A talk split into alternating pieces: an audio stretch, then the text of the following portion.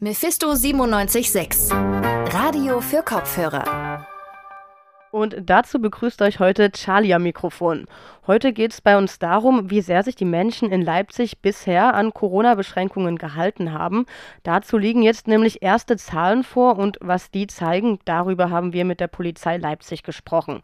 Außerdem bleiben wir heute noch ein bisschen bei dem Thema Corona, denn wir beschäftigen uns noch mit dem neuen Trendkleidungsstück, könnte man sagen, nämlich mit dem Mundschutz. Den soll man ja möglicherweise bald nicht mehr beim Einkaufen tragen müssen, zumindest wenn es nach dem Ministerpräsidenten von Mecklenburg-Vorpommern geht. Wir haben deswegen heute mit den Menschen in Leipzig gesprochen und sie gefragt, was sie denn von der Idee halten, bald wieder ohne Mundschutz einkaufen zu gehen. Ich bin Charlie und führe euch durch diese Folge des Podcasts. Cool, dass ihr eingeschaltet habt. Wenn ich das Haus verlasse, dann gucke ich meistens nochmal, ob ich auch wirklich alles dabei habe. Also zum Beispiel Schlüssel, Handy und Geldbeutel, ganz wichtig. Und seit April, da ist jetzt auch noch was Neues bei mir dazugekommen oder wahrscheinlich auch bei vielen anderen, und zwar die Maske. Im Einzelhandel, da ist sie ja nach wie vor Pflicht aber vielleicht nicht mehr lange, denn einige Bundesländer, darunter auch Sachsen, die wollen jetzt prüfen, ob man die Maskenpflicht im Einzelhandel nicht schon jetzt abschaffen kann. Wie die Menschen in Leipzig dazu stehen, das hat Anton für euch herausgefunden und mit dem bin ich jetzt verbunden. Hallo Anton. Hallo Charlie. Anton, stört denn die Maske die Leute beim Einkaufen wirklich so extrem? Ja, das habe ich mich auch gefragt. Also aus meiner Perspektive eher nicht so, wenn man jetzt mal kurz in den Laden geht aber ich habe mich einfach mal bei mir in der Gegend in der Südvorstadt mit äh, VerkäuferInnen und Kundinnen unterhalten. Und da gab es wirklich sehr gemischte Antworten. Also es ist nach wie vor ein sehr kontroverses Thema, die Maske. Und erstaunlicherweise fanden von den VerkäuferInnen die Maskenpflicht eigentlich alle gut. Und zwar aus ganz verschiedenen Gründen. Prinzipiell denke ich, bin ich nach wie vor noch gegen eine Abschaffung. So. Also ich fühle mich schon sicherer dadurch. Wir müssen erst mal schauen, wenn die ganzen Urlauber zurückkommen. Im Endeffekt ist das ja auch Schutz für einen selber. Ja, ich glaube halt, dass besonders der Schutz der VerkäuferInnen selber ein sehr wichtiges Argument ist, weil die haben ja wirklich täglich mit sehr vielen KundInnen zu tun. Mhm. Nun empfinden es einige Menschen wahrscheinlich ja trotzdem als unangenehm, eine Maske zu tragen. Und ich könnte mir vorstellen, dass einige deswegen auch eher ein Geschäft oder einen Supermarkt mal meiden oder weniger besuchen.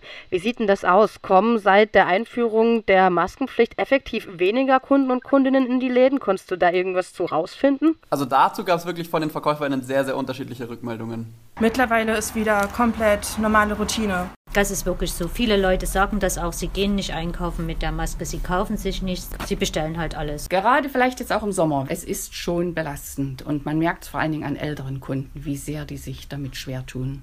Also wahrscheinlich kommt es halt auch einfach sehr auf den Laden an aber natürlich auch auf die Kundinnen.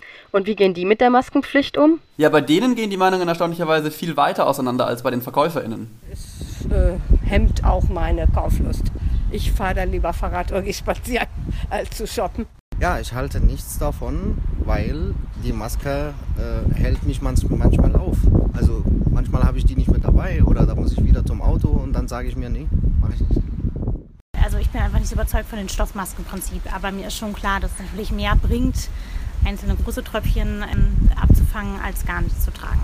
Für mich ist eigentlich alles gleich. Ab und zu vergesse ich die Maske, dann gehe ich vielleicht in keinen Laden, aber ansonsten. Das Thema Maske beschäftigt die LeipzigerInnen also auf jeden Fall weiterhin. Und wie es weitergeht und ob wir vielleicht bald keine Maske mehr beim Einkaufen tragen müssen, da werden wir von Mephisto 97.6 euch auf jeden Fall weiter auch auf dem Laufenden halten. Danke dir, Anton, erstmal für deine Infos. Gerne.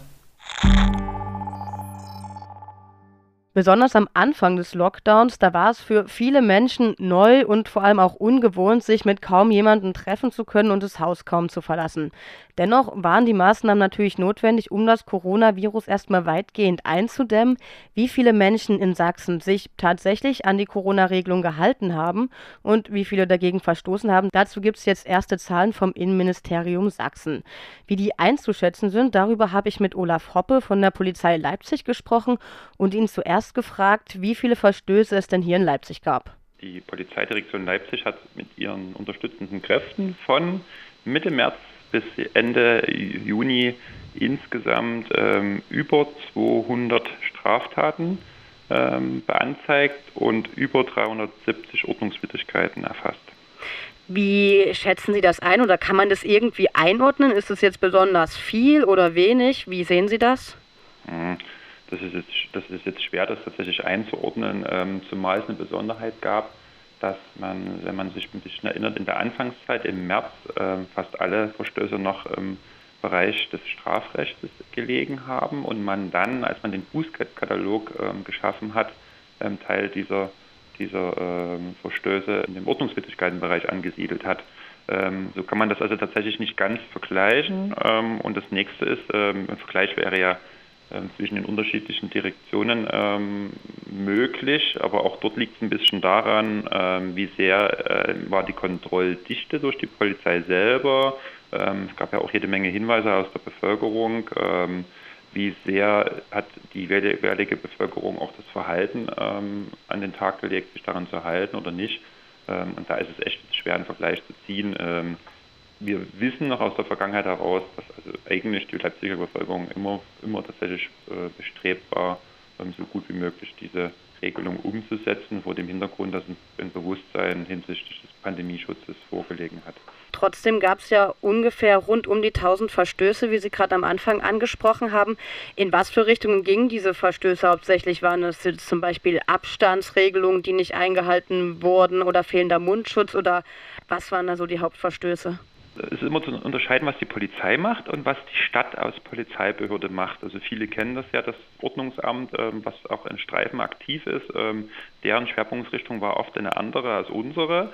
Ähm, und die Polizei war sozusagen fast immer im öffentlichen Raum präsent und hat sich jetzt weniger, weniger um die Verstöße in der Hygienevorschriften im Bereich der Gaststätte etc. gekümmert, sondern das, was draußen vor Ort war. Und das war es am Anfang vor allen Dingen ähm, das Thema Gruppenbildung. Also es wurde, wurde ja, wenn man sich erinnern kann, ähm, ähm, gab es ja sozusagen nur Kleinstgruppen im, am Anfangsbereich. Zum Teil waren es nur Personen aus dem eigenen Hausstand, ähm, die zusammen sein durften. Ähm, und gleichzeitig lockten bei uns immer die Parkanlagen und das schöne Wetter und, und, und auch logischerweise, verständlicherweise die äh, Bewegung. Und in diesem Bereich waren tatsächlich auch die meisten Verstöße immer angesiedelt. Also der Mindestabstand wurde nicht eingehalten. Es gab ähm, diverse Feierlichkeiten, ähm, wo Personen unterschiedlichen Hausstandes zusammengekommen sind. Und das war dann auch die Mehrzahl unserer festgestellten Verstöße.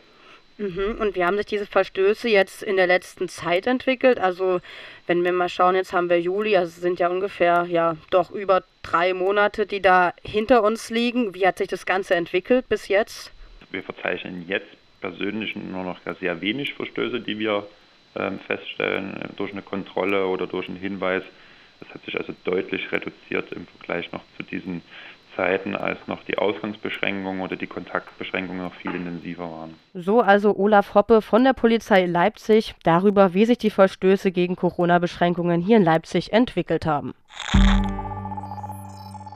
Und damit sind wir auch schon am Ende der heutigen Folge von Radio für Kopfhörer Leipzigs Tag im Rückblick. Ich bedanke mich bei Luise und bei Anton ganz herzlich, dass sie diese Folge mit mir zusammen produziert haben.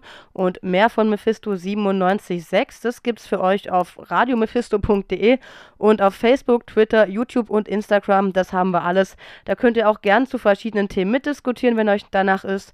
Mein Name ist Charlie. Cool, dass ihr zugehört habt und schaltet auch gerne morgen Abend wieder hier im Podcast ein. Mephisto 976. Radio für Kopfhörer.